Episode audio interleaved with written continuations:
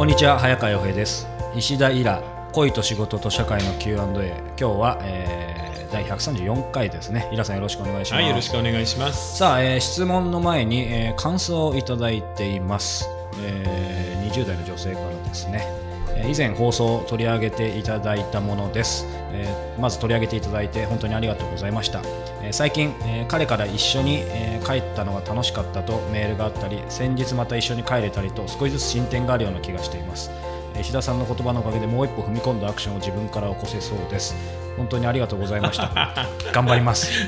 恋愛はこんなに楽しいんですね。ということで。えこれあれですか？オフ会で会った人とでってことですか？どうかな。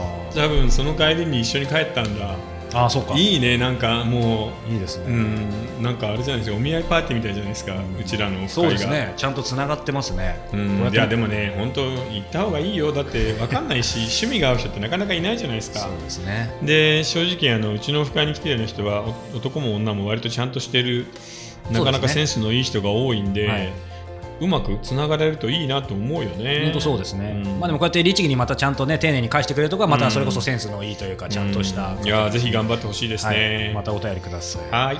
さあ、えー今日はですね、えー29歳女性の方から、えーリルマリさんからいただいています、うん。えーイラさん、洋平さん、はじめまして。いつも楽しみに聞いています、えー120回のすべてがうまくいっている、えー私と同じ年齢の女性の話を聞いてメッセージしました。ありましたね。ありましたね、私も彼女と同じような過程を経て、えーずっと就きたかった職に就き素敵なパートナーとも出会い全てがうまくいっていたのですが彼にプロポーズされて舞い上がってしまいせっかく苦労して掴んだ夢を簡単に手放して専業主婦になってしまいました、その職業は憧れでしたが業務内容は全く好きではないので冷静に考えるとまたその職業に戻りたいとは思いません。ステータスが欲しかっただけでした、うん。受験や就職活動によって人生を楽しむことを犠牲にしてきたと感じているので子供を持つ前に自分の人生を楽しみたいのですが青春時代から憧れの職に就くためだけに頑張ってきたので今自分が何をしたいのかも分かりません。うん。理想としていた30歳のキラキラ働く自分像とかけ離れていて焦っています結婚したことも後悔しそうです。今現実的に何からやり直せばよいでしょうか？アイデアをくださいということです。なるほど。こういう人は、い、わゆるその overachiever の悩みだよね、うん要は、頑張って受験勉強していい学校に行って理想の職業にも就いたと、はい。もうそのステータス性がある仕事っていうことなんで、えなんでしょうね。客室乗務員とかなんかやってたのかな。なんか僕もすなんかすすぐそれを想像しちゃいましたね、ところが専業主婦になってしまって、うん。今はなんだか張り合いがないと、うん。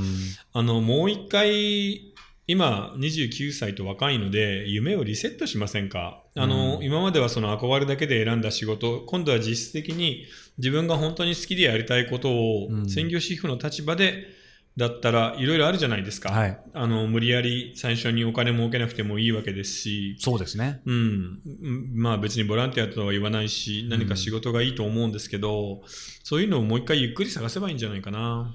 だから一つは子供の問題があるよね。そうですね。今子供を例えば5年間産まないっていうんであれば、その5年分の時間が得られますから、旦那にも話して何か仕事をしてみたいうん。っていうことで仕事を探していくっていうのがいいと思うんですけど、子供がを産むとなるとね、先に産んでしまって何年かやった後で、で、例えばそれまでの、それから5年間、うん。子供を産んで子供が保育園とかに入るまでの5年間で、ん。その仕事のための準備をしてっていうことも考えられますよね。うん。やっぱり現実的にもう、その、良し悪しというか、いろんな考え方あるにしても、生まれる前の、その一人の時間と、生まれてからのやりくりしての一人の時間だと、そう、質が変わるからね、ね特に女性の場合は。彼女はね、専業主婦ですから。うんでも、やっぱり何か仕事した方がいいよね。うんどうしてもその、専業主婦だと旦那に気兼ねすることになるからね。特にそのね、昔やってた仕事、まあ、ステータスが欲しかっただけでしたとは言ってますけど、まあね、やっぱりそれなりに何かいろいろやりがいあったこともあるかもしれないし、うんなんかその、ギャップ？も能力もありそうだしね、この人は。そうですよね。うん、だから自分がやりたいと思う仕事にちょっとずつ近づいていって、うんそれをものにしていくっていうのを専業主婦の立場で頑張るっていうのがいいんじゃないかな。あとあれですよね。まあ、いいことでももちろんあると思うんですけど、この方ね、その理想としていた30歳のキラキラ働く自分像っていう、なんかやっぱりその30歳っていうのを、まあいろんな意味で節目だけど、うんでも縛られすぎるのも、もちろんね、そのうん子供を産むとかだからいろんなこと考えると思うんですけど。でもはっきり言ってさ、30歳でその仕事をしててもそんなにキラキラしてる人なんていないって、みんな大変だから。で後から振り返るとねそ、そんなに別に30歳の節目気にしなくてもっていう仕事ではあるような気しますけどね。そう、それに、例えば結婚していない人にとっては、一つ大きな壁を感じるだろうし、うん結婚していても30歳だとなかなかだよね。うん子供どうしようみたいなことで悩んでる人もたくさんいるし、そんなキラキラしてない。みんなね、人のことを楽に生きていると思いすぎ。うんうん。あのーそれこそ本当にキラキラ、あのーいい仕事をして彼氏もいてみたいなのはめったにいないですから。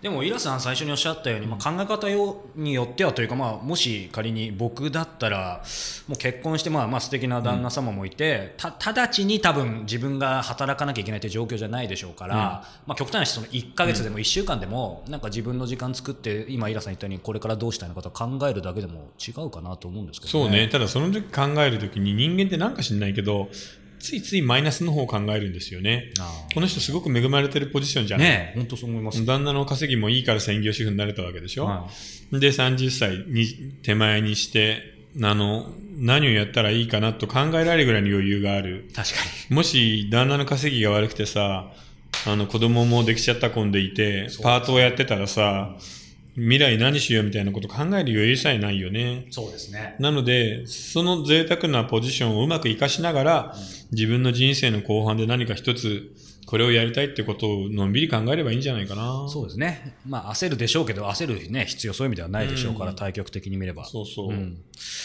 ちょっと個人的にもううら羨ましいぐらいですけどね。うんうんじゃあ、まあ、ぜひね、ちょっとゆっくり落ち着いて。そうね。でも何かしらテーマがあった方がいいっすよ。うん。旦那と結婚だけが、で、子供を育てるだけが生きがいになると結構辛いからうん。うね。ん。うん。